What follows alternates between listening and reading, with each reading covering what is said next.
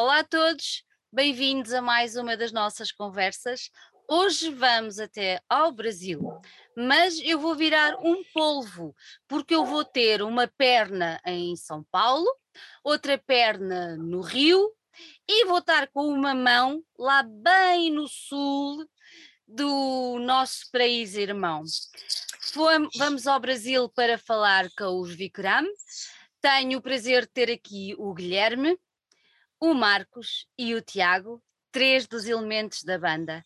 Em primeiro lugar, quero agradecer o facto de terem conseguido uh, dispensar um bocadinho do vosso dia para estar aqui connosco. Convém dizer que no Brasil agora é meio da tarde e em Lisboa já estamos quase na hora de jantar, por isso. Uh, convém explicar que estes fusos horários implicam também que as bandas uh, se esforcem para, para conseguirem estar todos juntos.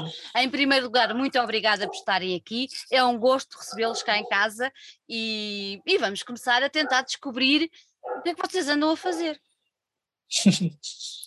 Isso aí, o prazer é nosso. Muito obrigado. É. Olha, vocês são músicos, uh, falta aqui mais um, um, elemento, vocês são quatro, uh, vocês são músicos que já têm uma história muito longa e têm um currículo vastíssimo uh, no universo da, da música e no meio musical brasileiro. Mas isto para vos perguntar como é que decidiram formar esta banda e quando é que isso aconteceu? Quem quer começar? Manda ver. Manda ver aí, Thiago, é... você aqui. Eu, eu, eu, tava, eu tava na minha carreira instrumental, né? Solo, viajando. É, e a maioria dos eventos era workshops, né? Então eu tocava em cima de um playback.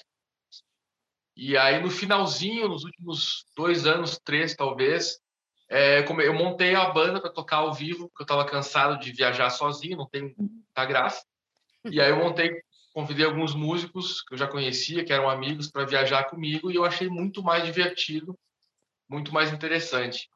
E aí, com isso, a gente conseguiu fazer é, três turnês bem legais pelo Brasil. A gente não, uhum. não chegou a fazer a viajar para fora, fora, com essa banda. E eu gostei da sensação. Fazia alguns anos já que eu, que eu tinha tido já bandas com, é, antes, né? Eu tinha esquecido o quão legal é, é viajar e estar tá junto com as pessoas, né? E aí eu pensei, pô, eu preciso fazer uma banda, então, é, com, com, com, voz, né? Com música cantada. Uhum. E só que eu precisava, eu tinha que ter uma ideia de algo diferente. Não queria fazer só mais uma banda, porque o Brasil, assim como vários lugares do mundo, né? Tem muita banda boa e é difícil você criar algo diferente e inovar depois de já terem criado praticamente tudo, né? Uhum. E aí eu fiquei alguns, uns, alguns anos pensando no que fazer, que, que, caminho que eu queria fazer, e aí eu tive a ideia de, de montar uma banda com voz, isso eu já tinha decidido, mas que a gente faria um projeto que não seria só uma banda, seria um projeto multimídia, que envolveria música, dança, cinema, literatura, né? E, e aí, para isso, eu precisava encontrar as pessoas certas que fossem é, que tivessem algo a mais, não só músicos, né, mas que tivessem toda uma experiência em, em diferentes áreas assim. E o Marcos foi o primeiro, a gente eu contratei ele em 2012, né? Então já faz tempo, tá fazendo quase 10 anos isso. E, e de lá para cá a gente começou a procurar eu e ele muita gente, passou muita gente até chegar na formação ideal, que já faz um bom tempo já, né? Olha, diz, gente... Uh, Tiago, desculpa interromper-te. Diz-me uma coisa: um, como é que vocês conseguem? Porque eu comecei por dizer que eu virei um polvo para fazer esta conversa com vocês e expliquei porquê. Mas como é que vocês conseguem estar cada um na sua cidade? Pronto, uh, há dois que estão na mesma, mas pronto, cada um na sua cidade. Uhum. E é assim: o Brasil não é como Portugal, que tudo fica ao virar da esquina. Vocês é um país enorme. Uh, como é que vocês conseguem trabalhar. Ou seja, quando, quando surgiu esta história da pandemia, a primeira coisa foi: ai, agora temos que estar a trabalhar através da net, porque estamos longe. Vocês já tinham prática disso? É, não, a gente já fazia isso há uns seis, sete anos atrás, né? Antes disso. É... Ah, não sei, para a gente sempre foi, a gente sempre fez assim, sempre foi muito fácil, né? É, hoje em dia é fácil, tem Google Drive, passa os arquivos ali, a gente conversa assim por vídeo. Até acho que é, é mais fácil trabalhar uhum. assim. É, claro que tem pontos que, que dificultam, né? A questão de, de ensaio, de repente, de, de, velocidade de trabalho, seria mais fácil se estivessem todos juntos. Mas tem, tem pontos positivos nesse formato. É, claro. Sem dúvida. Claro, até porque de outra forma, se não fosse assim, não conseguirias ter estes companheiros que tens, porque estando eles tão distantes, não é? Era, era muito mais, mais complicado. Olha, e o nome? O que é que quer dizer este nome? Vikram é, é Bikram, né? Seria em sânscrito algo como poderoso, vitorioso, né? E, é, e, é, tentou... e é, é, assim que vocês se sentem? Poderosos? É. A gente tenta, forma, ao menos, né? né? É. Tá, é uma meta para gente. É um nome até comum, Vikram. Uhum. Provavelmente você já deve ter ouvido falar. Tem sobre pessoas com esse sobrenome. Uhum, é tem, sim. É. E Vem da Índia, né? É da Índia, é, é da Índia a origem, né? É, e quem, quem, é, quem, é, que se lembrou? Foste tu, Guilherme, que te lembraste do nome? Lembrei do, do nome. A gente pesquisou, não, a gente pesquisou bastante, assim, uhum. vários nomes. Uhum. E esse, vários... foi, esse foi o mais que acharam melhor. Casava é, melhor com o estilo que vocês, é, que vocês porque, é, é assim, porque tu, como a gente é uma banda que trabalha muito com esse lance de cultura oriental, a gente tem que tomar muito cuidado para tudo, dentro da música, das letras, do visual, de qualquer elemento que a gente bota, uhum. que a gente coloca dentro da nossa música, da nossa literatura, o que seja, tem que tomar muito cuidado para ser respeitoso com a cultura, com a cultura mãe daquela, é, daquela, daquele povo. Uhum, né? uhum. A Você... gente vai acabar. Diz, diz. Hum? Não, senão a gente, em vez de prestar um, um, uma homenagem, uma, porque é o que a gente gosta, né? A gente tem muito esse lance oriental, a gente gosta muito desse estilo. Então, em vez de a gente prestar uma homenagem, a gente estaria ofendendo. Ofendendo. Até. É, até, claro. é bem perigoso. Claro, pois, é, a exatamente. Gente começou, a gente começou em 2012 a trabalhar uhum. no conceito, em temática, e foi um trabalho muito grande de pesquisa justamente para ter esse cuidado todos os pontos, não só do, do, nome, mas a questão de letras, de estudar a parte histórica, né, de cada cultura. E isso a gente cuida muito. A gente tem visto ao longo do, dos anos que surgiram, depois surgiram muitas bandas com essa temática oriental, é que talvez o pessoal não, não, não pesquisa tanto a, a, fundo essa questão de cultural, né? A, de repente é um pouco na questão do som, ou também na questão visual, mas é essa parte de, de, do conhecimento cultural que tem por baixo disso é muito importante ter essa, essa pesquisa. O conteúdo, não é? O que, o, que, o que é que vos levou a escolher este género? Uh, vocês intitulam Oriental Prog Rock. Pronto, vamos fa fazer assim. O que é que vos levou a escolher este género, mas mais do que este género, este tema? Sendo que estávamos a falar exatamente do conteúdo, é um conteúdo que tem que ser bem trabalhado, pois, como diz o Guilherme, não. Ninguém quer ofender ninguém, bem pelo contrário, queremos elevar e mostrar e divulgar uma determinada, uma determinada cultura. O que, é que vos, o que é que vos levou a escolher este tema, este ambiente. Como é que vocês entraram aqui? Porque a partir é assim, só vocês são brasileiros, não é? Não, mas, por exemplo, Força. dentro da nossa cultura, Força. como a gente tem muita coisa de Portugal, uhum. Portugal tem muita influência de música oriental.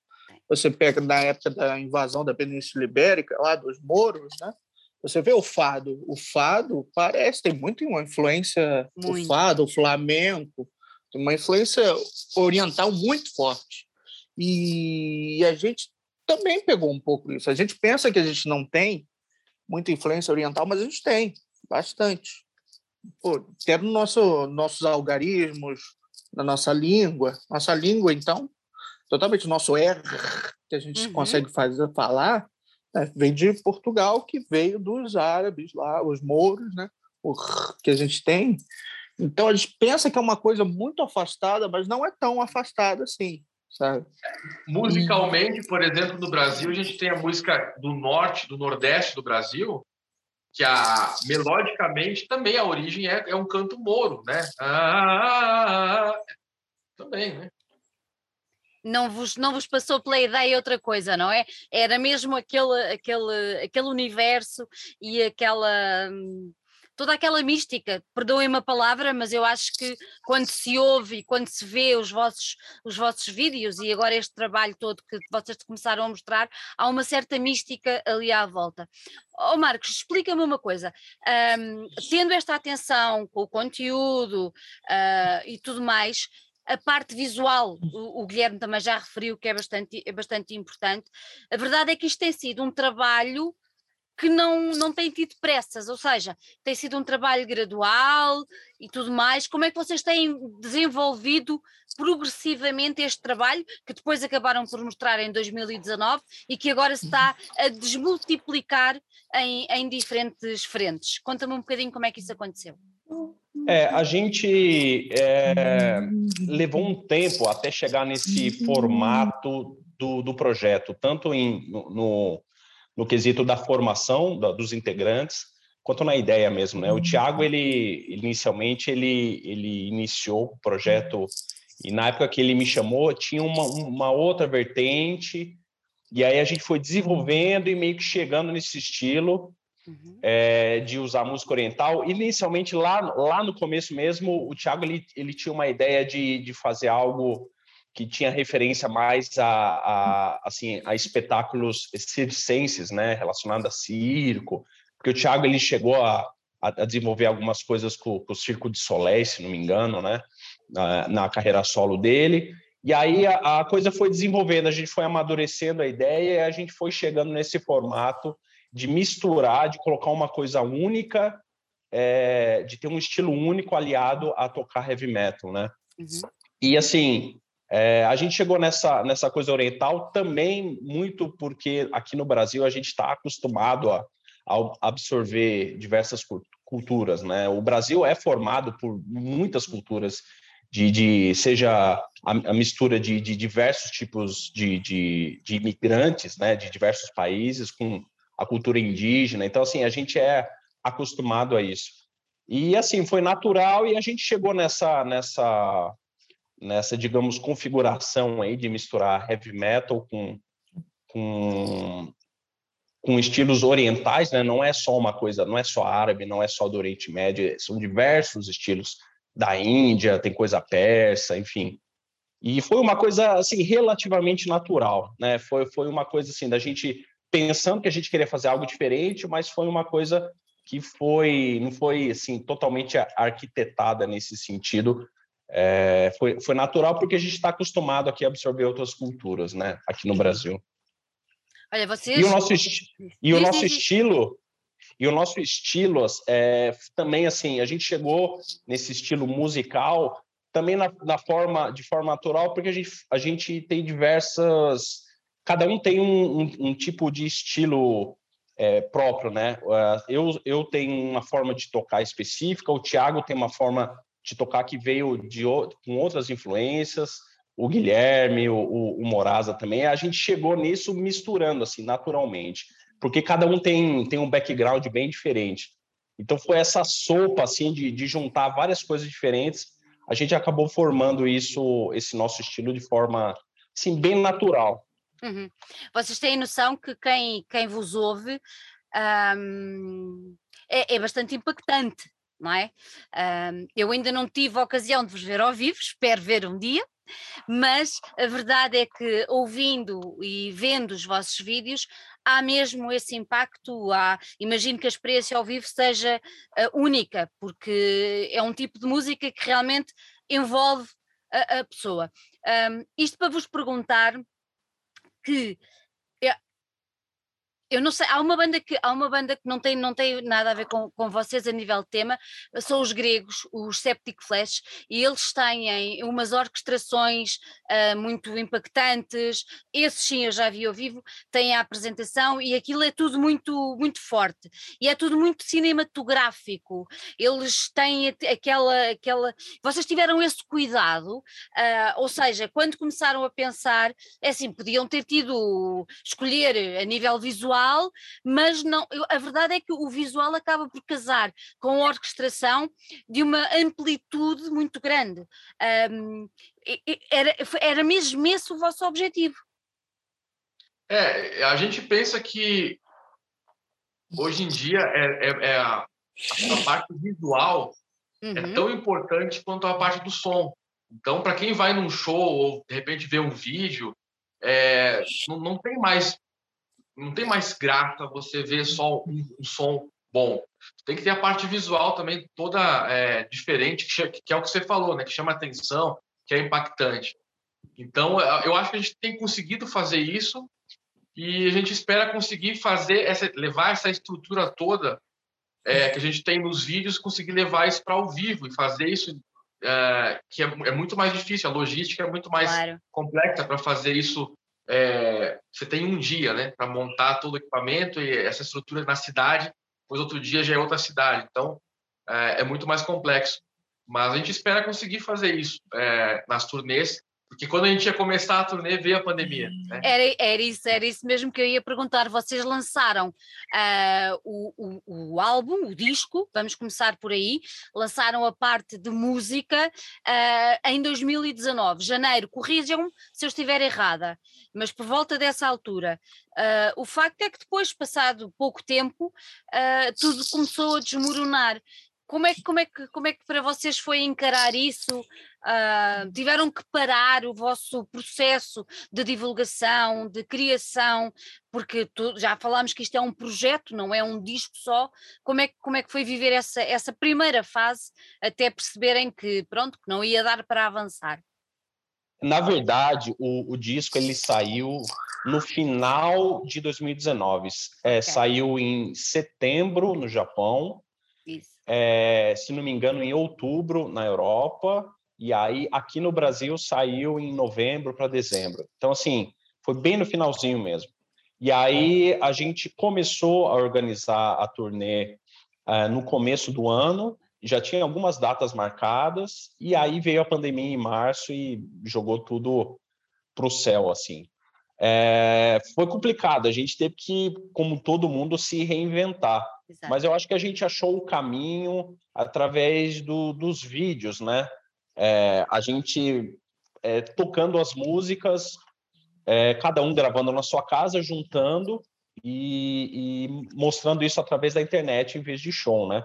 Uhum. Tanto no nosso canal, no, no formato assim de entre aspas de collab, né? Da, collab entre a gente da banda, todo mundo tocando na mesma tela ali, com a tela dividida, quanto no, não sei aí na Europa se isso aconteceu bastante, mas aqui no Brasil começaram a acontecer diversos festivais online, online. de várias bandas, é, uhum. de várias bandas é, enviando os seus vídeos. Exatamente. E, e através de uma live, de um, né, de um, de um live uhum. stream, o pessoal assistia através da internet uh, vídeos inéditos, inéditos, inéditos de diversas bandas.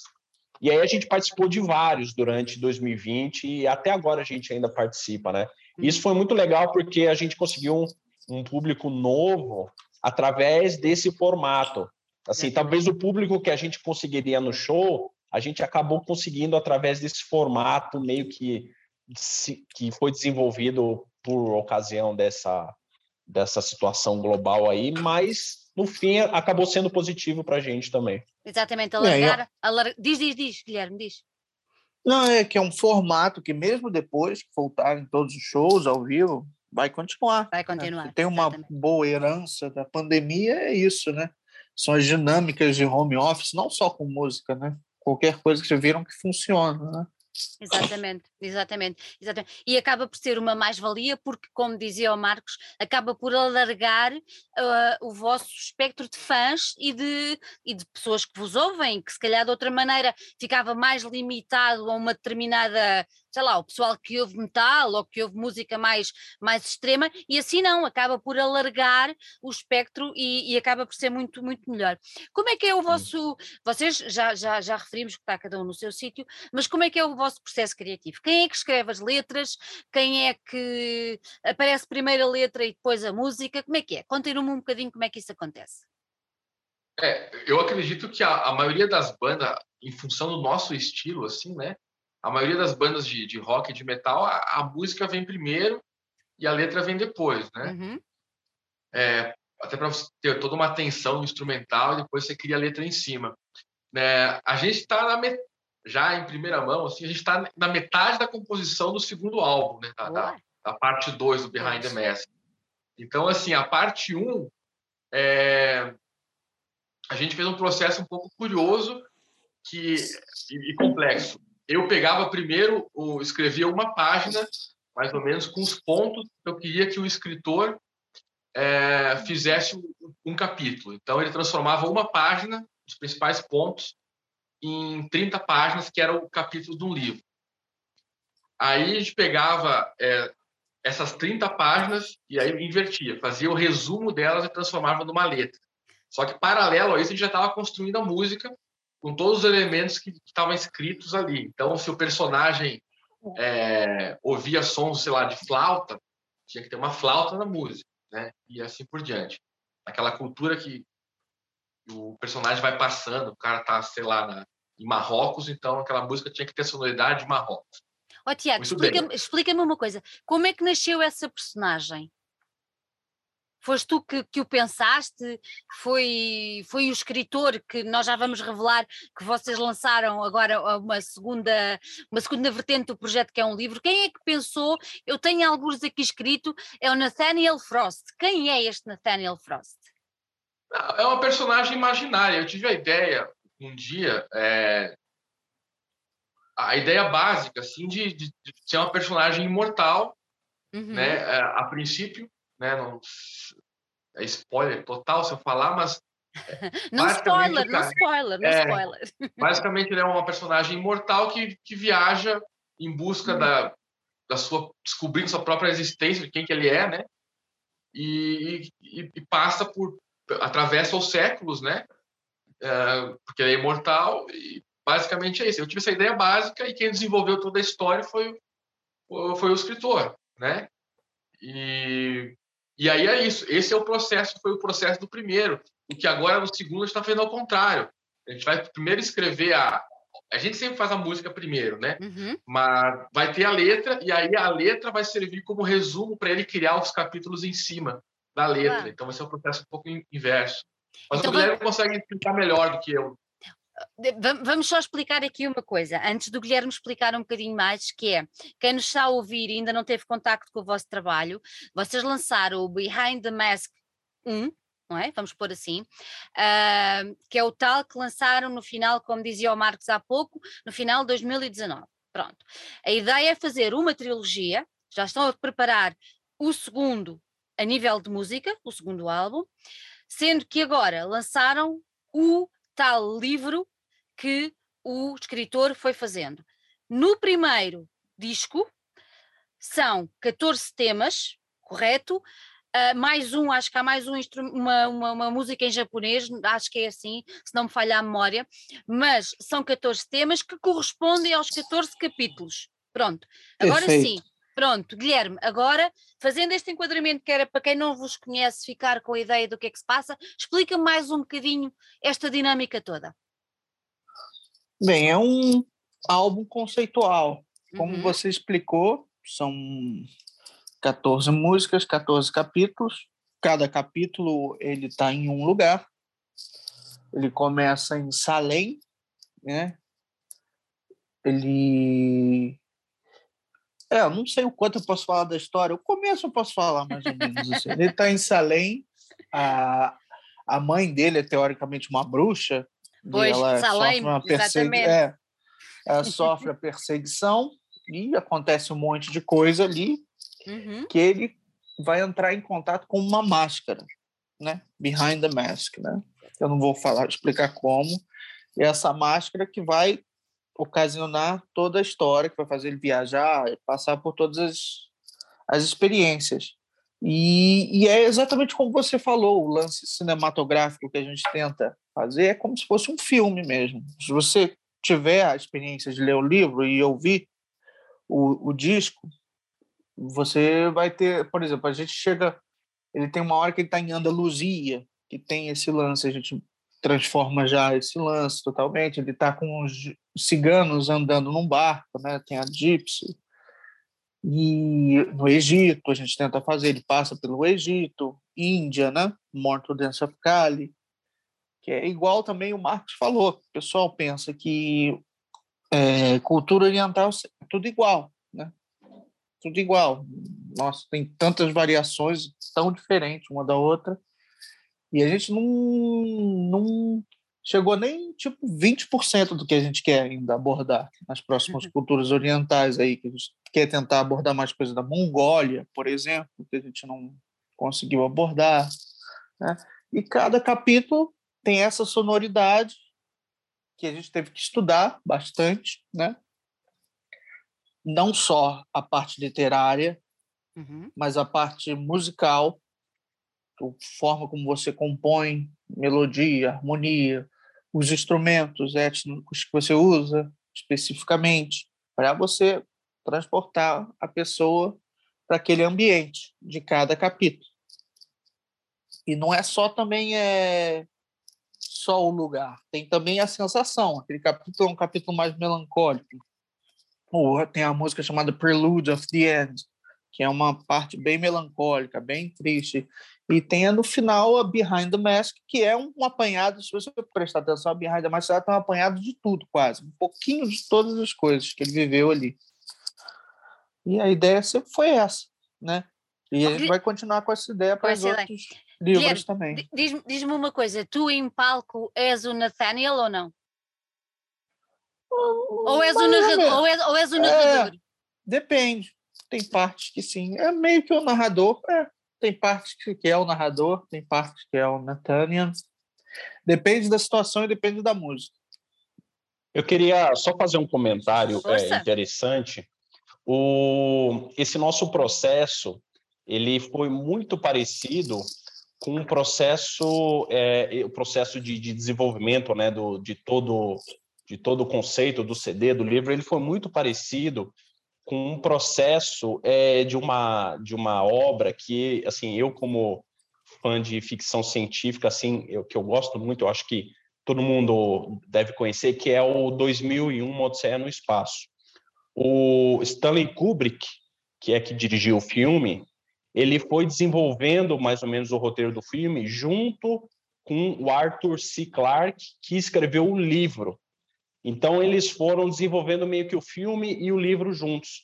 Então se você se você é, assiste o filme e lê o livro ou vice-versa, você vai tendo um, um, pouco dessa mesma sensação de, no caso do, né, no nosso caso, de escutar o disco e ler o, o, o livro, os capítulos, né? Porque você vai associando a história do livro ao clima da música, a mesma coisa em relação ao 2001. Você vai associando o que você está lendo no livro ao que você assistiu no filme. E é muito interessante isso, porque foi as duas, nos dois casos foi o desenvolvimento foi paralelo, né? Do filme, do livro e do nosso caso do disco e do livro. Isso é bem interessante. Olha, uh, foi, que, foi curioso que é, a gente teve muito cuidado para uhum. poder é, as, as, duas as duas formas, né, o livro e o CD, é, conversarem entre si. Por exemplo, é, determinada música a gente usou um som de, de, violino, por exemplo, a gente voltava no capítulo e lia, e no, no, no capítulo falava flauta. Eu falei, não, vamos mudar então, a gente tem que mudar para poder estar. Tá... então, é, aconteceu juntos os dois processos, né? A gente ia alterando o tempo todo. Ó oh, Tiago, eu tenho que fazer esta pergunta. É assim, Uh, isto é um processo trabalhoso, até porque vocês levam uh, o, pronto, como deve ser, de uma maneira muito profissional, até porque já falámos várias vezes que há uma cultura por trás que é preciso preservar. Uh, como é que vocês escolheram o escritor que está a trabalhar com vocês? Tinha que ser uma pessoa que entrasse bem, que, que, que, jogasse bem com isto tudo. Ou seja, vocês são uma banda de quatro elementos, mas se calhar o escritor é o quinto elemento, digamos assim, não sei. É, sem dúvida. Eu sempre falo que o Vikram, é, é a gente, é, a gente é tudo sete, acontece, sempre. Então a banda tem quatro, tem o quinto elemento, que é o escritor, e tem as duas meninas que dançam. Então são fashion sete. Né? Mas essa pergunta o Guilherme responde magnificamente bem. Guilherme, nossa, isso foi uma coisa até meio assustadora, de certa Ui. forma. Porque você, como você falou, o Brasil é um país muito grande, né? Os estados, tem estados do Brasil, só estados do Brasil que já são maiores que países da Europa toda. É verdade. Agora, agora você imagina quantas cidades tem em cada estado. E eu, um dia, quando eu. Acho que foi lá, não me lembro o ano, certo? Mas é, eu estava andando. Oi? 2015, no é. início de 2015. 2015. Aí eu estava andando na rua de noite e eu encontrei uma pessoa lá na rua e ele falou: Nossa, você. Ah, é legal que você entrou na banda do com o Thiago de la Vega. Eu, ué, como você sabe? Ninguém sabia. Né? Ninguém sabia. Tinha acabado de entrar, não tinha falado para ninguém. Não, é que eu sou o escritor. O escritor é da mesma cidade que eu. E a gente não sabia. Ah. Olha que coincidência absurda. Ele é da mesma cidade. Da mesma cidade. Eu moro numa cidade pequena, não moro no Rio de Janeiro, com a cidade grande. Eu moro em Petrópolis, que foi a capital do Império, hein? Cidade de Pedro. É. Eu, eu moro aqui e. É, e é pequena, cidade pequena, tem menos de um milhão de habitantes, tem 200 mil pessoas em Petrópolis. E ele também era da mesma cidade que eu. E é foi uma coincidência muito. Eu, nossa, chances disso acontecer. e ele tem uma visão muito legal. O, o escritor ele tem uma visão muito legal, porque ele é, ele é ocultista. Né? Ele estuda dentro dessa vertente, tem várias vertentes dentro do ocultismo, né? Várias e ele estuda teologia. Ele gosta muito desse lance, é, toda a formação, o simbolismo, a origem de várias religiões, vários rituais diferentes. É muito interessante. É um é um é um mundo muito rico ali dentro desse todo esse lance ocultista. A gente fala ocultista para não botar especificamente o que é cada coisa. Exatamente. E ele tem uma, um tipo, uma forma de escrever que casou bem com o estilo da música, porque ele tem uma forma de escrever bem visceral, que é aquela coisa Lovecraft, né? Uhum, Love, não sei uhum. se você gosta, Lovecraftiana, que é uma coisa bem visceral, bem tensa e pesada. E o nosso som tem um pouco isso, né? O nosso som é meio intenso, assim, as letras são pesadas, mas é a gente teve sempre um, um cuidado grande, porque as letras, mesmo sendo temas bem tensos, bem pesados, a gente tentou botar isso de um, de um jeito bonito e artístico mesmo. Que nem um. Você tem um, um diretor chamado Lars Montier, você conhece? Uhum, Lars claro. Montier? Então, fez Ninfomaníaca, O Anticristo, Melancolia. Temas então, fortíssimos? Eu, é, exatamente. E ele bota aqueles temas bem pesados, mas ele faz de uma forma bem bonita. Exatamente. Né? Bem artística.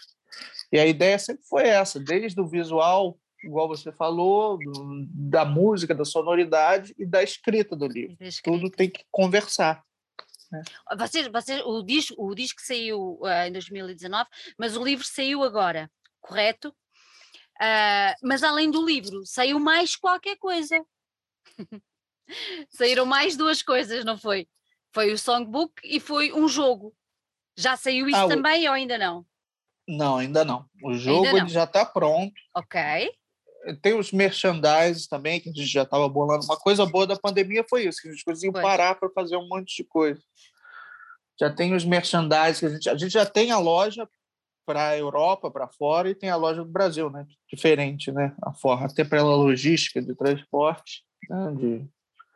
E o jogo, não sei quando que, a gente vai, que ele vai sair ainda, porque ainda acho que tem que formatar ele e ver uhum. como que a gente vai conseguir botar no mercado. Mas, Mas é ele já está é, pronto. É isso, ficarem alerta, porque há muitos fãs uh, de, deste tipo de, de produto, eu acho que é, que é, que, é, muito engraçado para depois fazer a companhia. Vocês digam uma coisa, quem adquirir o disco, uh, adquire o disco com o livro ou adquire separadamente? Como é que isso funciona? É, pode ser separado, mas a gente tem que falar que é uma experiência completa, se você tiver o livro e o CD, né? Então vocês e, e assim, diz, diz. E, e, é, a gente, é, essa é o desafio de você atirar em, em várias frentes, né? A gente tá, a gente tem que entrar em diversos tipos de mercado, né? Então a, a gente com livro a gente está começando a entrar no mercado literário que não necessariamente é, funciona da mesma forma que o mercado da música, né? Então, Exatamente. assim, é um, é um, cenário completamente novo e a mesma coisa no caso do, do jogo. Então, é, a, gente, a gente vai ter que entrar no terceiro mercado mesmo, né? Ó oh, Marcos, e... vou-te só interromper para te fazer uma pergunta. Sim, o livro está em português ou está em inglês? Em português, por enquanto, só em português. É, a gente vai inicialmente é, focar. É que eu não sei como é que funcionaria no caso aí de Portugal ou uhum. de países fora do Brasil, dá para comprar como e-book na Amazon, né? Uhum. Mas fisicamente, é, se não me engano, é só aqui no, no Brasil. É, você tem como comprar a versão física, mas é uma loja só aqui no, no Brasil por enquanto. Eu acho que consegue sim comprar o físico fora também. A Amazon acho que entrega, sim, sem problema. É que o físico ele é, do, ele é de uma outra loja, se não me engano, o, físico ele não está na Amazon. Na Amazon é só o e-book. Uhum. Mas a gente, é, mas é interessante, é uma coisa para a gente ver isso de de colocar o físico na, na Amazon também para juntar as duas países. Para é. juntar as... Olha, eu, há bocadinho falávamos do falávamos da parte visual. Um, quem é que quem é que criou o artwork do, do, do, disco? Depois acaba por ser transversal ao projeto inteiro. Quem é que criou, por exemplo, quando nós quando entramos no vosso site temos aquelas personagens, não é, que estão assim de lado. Mas quem é que criou aquele, aquela aquela envolvência toda? Quem é que quem é que foi o criativo que fez isso? Foi também alguém ah. assim muito próximo? É, o Thiago. é, não, então, é o que eu falei. É, o que é legal da, da gente é que a gente consegue, além de, de tocar, é, a gente tem, a gente consegue fazer outras coisas e a gente gosta também de fazer isso. Então, por exemplo, eu gosto de fazer essa parte gráfica, uhum. sempre gostei, né? Não sou, nossa, como eu faço bem isso, mas eu sempre gostei de fazer. Acho que é um prazer para mim fazer. E, e o Guilherme, por exemplo, é o cara do vídeo. Então, o, o vídeo, por exemplo, todos os nossos produtos audiovisuais que, você, que, que existem, é ele que faz. A edição, a criação, a coloração. Né? Então, é, cada um de nós tem uma, alguma habilidade além da, da música. Eu acho que isso que faz a diferença para uma banda funcionar, né? Você não depender de outras pessoas, porque você sempre vai fazer com mais carinho, com mais dedicação, algo que é para você mesmo, né?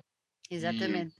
E é mais fácil. E é, e é como a dinâmica de hoje em dia é isso. Uma banda ela tem que saber fazer tudo. Você tem que saber ter uma noção de vídeo, você tem que ter um entender de tudo, entender de contratos, entender de marketing digital, entender é de, de vídeo, engraçado, de artwork. É.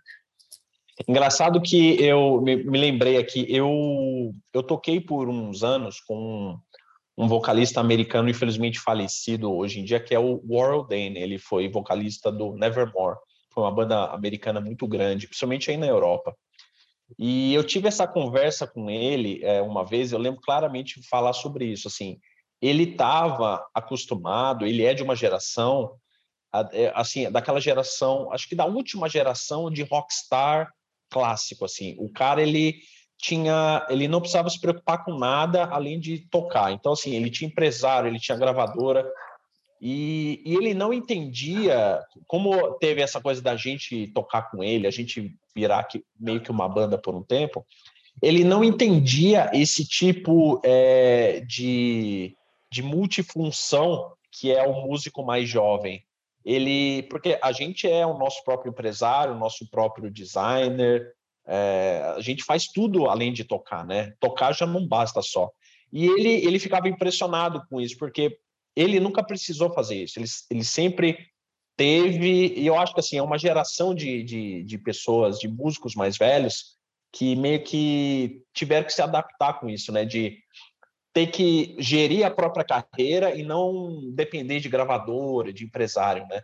Isso para a gente é muito mais natural, uhum. porque a gente já já meio que começou a nossa carreira profissional mesmo vivendo disso, tendo que fazer muitas outras coisas além de tocar, né? Oh, oh Marcos, é, é, é, deixar de lado aquela figura mítica do manager, não era? Que entrava primeiro, fazia o contacto com as gravadoras e depois então ele é que fazia aquilo tudo e só depois então é que entrava, é que entrava, é que entrava a banda e houve muitas bandas que, que depois se vieram a impor e não queriam mais e eles próprios é que queriam gerir o seu futuro e, e assim, é que, assim é que deve ser, não é? Os criadores são vocês, uh, a arte é vossa, a arte deve ter uma ligação direta com o público, mas diretamente de quem, de quem vem. Vocês no, no disco neste primeiro, nesta primeira parte da trilogia, uh, tiveram participações, uh, especialmente a nível de voz, não foi? Ajudem-me. Sim, sim.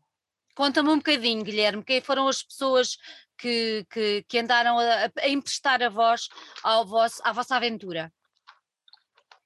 em termos de voz, a gente teve a Inês, uhum. é, que ela é argentina, mas acho que ela mora hoje em é, na Espanha. Uhum. É um grande vocalista, uma voz muito bonita, doce e forte também. A gente teve a Saeko, Saeko que é da versão em japonês. Uhum. Hum. Em termos de voz, foram essas. Acho que a gente, no futuro, talvez a gente queria, a gente queria até botar mais gente. Só que acabou que eu fui fazendo as vozes mesmo. Por exemplo, a gente queria botar alguém que cantasse um flamenco mais, mais característico, né? Mas acabou que me, me for, eu meio que me forcei a tentar é, não, fazer essa mesmo, parte, estudar. Essa parte vai ter que cortar o Guilherme. Foi assim, ó. É, a ideia era ter um dueto na Andaluzia, que é uma música basicamente um flamenco, né? É. Então a ideia era ter um dueto entre o Guilherme, que seria a personagem principal do livro, com um velho, né? Que os dois fazem um dueto. Então, a gente procurou várias pessoas, algumas chegaram a gravar, né? A, a voz de velho, mais, mais grave, mas a, a, guia que o Guilherme gravou tinha ficado melhor que qualquer uma. Eu falei, não, vai ficar essa voz. então acabou Então faz ele, faz ele o, a personagem e faz o velho. É, é, isso aí. Vou ter que fazer os dois na hora. Até os vocais guturais também, que a gente queria botar outra pessoa para fazer, sim. mas acabou fui eu mesmo fazendo. Sentiste dificuldade a fazer os guturais ou não? De certa forma, no começo, sim, mas é. depois é. eu fui aprendendo. É, é tudo estudo. É tudo é estudo, o... é mais. É estudo. Foi, se você se você botar na sua cabeça que você tem que melhorar, você tem que conseguir fazer coisas novas, você se permitir aprender coisas novas. Muitos vocalistas têm esse problema. Eles têm o, a região de segurança deles, eles ficam ali. Não eles não querem fazer nada diferente. O que não é errado também. Você faz muito bem o seu trabalho. Ali. É opção, não é? Não está errado. Tem gente também que tenta fazer um monte de coisa e não faz nada bem. É melhor, às vezes, fazer fazer uma coisa bem do que. Mas eu sempre gostei de fazer várias vozes assim uhum. diferentes. Eu nunca tive. No meu caso, foi, por exemplo, o japonês. Eu já tinha facilidade com o japonês, já. Né? Eu uhum. sou bem fã de cultura japonesa, então eu já tinha com o espanhol também, sempre tive facilidade. Com algumas palavras em sânscrito é mais difícil, né? Sânscrito Provavelmente a gente vai botar outras línguas agora, outras culturas, eu vou ter que também estudar, mas é a mesma coisa também com os, os outros músicos. Claro. O Tiago teve que aprender fraseados diferentes na guitarra, formas de compor diferentes. O Marcos teve que aprender divisões rítmicas. Por exemplo, tem uma música chamada a Mortal Dance of Kali, ela é toda o pensamento dela é todo um conacol. Conacol é uma divisão rítmica indiana. Né? Então, são esses desafios que a gente tem, que é o que, ao mesmo tempo, dá mais trabalho, demora muito mais para fazer uma coisa que uma banda faria, a gente demora quatro vezes mais. Mas a gente tem esse outro lado que é esse som mais único, bem Exatamente. mais característico. Diferencia-vos, não é? É isso aí. É uma diferenciação. Uh, achei graça tu, quando falaste, quando falaste no Tiago, fizeste assim às mãos, porque se alguém não tiver e não tiver reconhecido quem é o Tiago Della Vega, é só o homem a tocar guitarra da maneira mais rápida, está no Guinness. Este homem é o Flash Gordon das guitarras. Já tínhamos falado disso em off. Flash! ah! Pronto, já tínhamos falado isso em off. Ele é extremamente rápido, por isso. Uh, e o, o Tiago. E o, o Marco, Sandra, diz, diz, diz. O, o, o Tiago, ele é literalmente o super-humano, porque ele apareceu, ele apareceu no History Channel no programa Super-Humano. Então ele é o nosso super-humano. Eu não sei se aí em Portugal tem esse, esse programa do History Channel. Eu, olha, se queres que eu te diga, eu acho que sim, acho que tem, não tenho a certeza, mas julgo que sim. Julgo é, Super-Humanos de Stan Lee era até o Stan Lee que apresentava. Aí teve a versão sul-americana e o Thiago apareceu. Ai, é. temos, que, temos que procurar o nosso Flash Gordon. não, eu ia dizer, e o Marcos, eu vou pedir ele para se desviar um bocadinho, que é para quem nos está a ver, vir o que é que ele tem ali atrás. Ora, desvia-te lá um pouco, Marcos. Isso. Pronto, não se assustem. É incrível. é incrível aquela bateria. Exatamente. É, isto agora faz-me levar a, uma, a, uma, curiosidade que é: vocês estão muito estressados uh, relativamente a apresentar isto ao vivo ou não? Assim? A gente está é, é, a gente tá ansioso, a gente está ansioso, é, ansioso por tocar, por uhum. finalmente sair para tocar e ansioso pelo desafio também. Exatamente, de, é isso. De, de executar esse projeto ao vivo que, que vai ser é complexo, assim, porque, como o Thiago disse, não é só uma banda, né? A gente tem outros elementos, tem a dança, é um, é um espetáculo, assim, que vai um pouco além de, de uma banda tradicional de rock de, de quatro pessoas, né? Então, a gente vai entrar em, em pré-produção aí de, de, desse, desse nosso show muito em uhum. breve, e vai ser um desafio, um desafio, assim, mas que tá todo mundo bem animado, né? A gente não, não vê a hora de finalmente tocar, viajar, Uhum. É, essa é, acho que é a parte, é o objetivo final assim de, de, de toda a banda, né? É tocar e claro. viajar e tocar para o público. Claro. Isso, a pandemia ela trouxe outros formatos, né, de, de, de apresentação da banda, mas o, o show é insubstituível. É, e a gente está meio receoso como que vai ser. As casas de show vão abrir, se o pessoal vai nos shows, como é que vai ser a resposta do público logo que abrir. Uhum. Né? Todas essas casas de show na pandemia, esse pessoal. A gente ainda não soube o impacto que a pandemia realmente teve Exatamente. na vida da gente quando a gente voltar ao normal. Não sei quando que a gente vai voltar, em que graduação que a gente vai uhum. voltar ao normal, se realmente vai ser normal para sempre, né? não sabemos, né?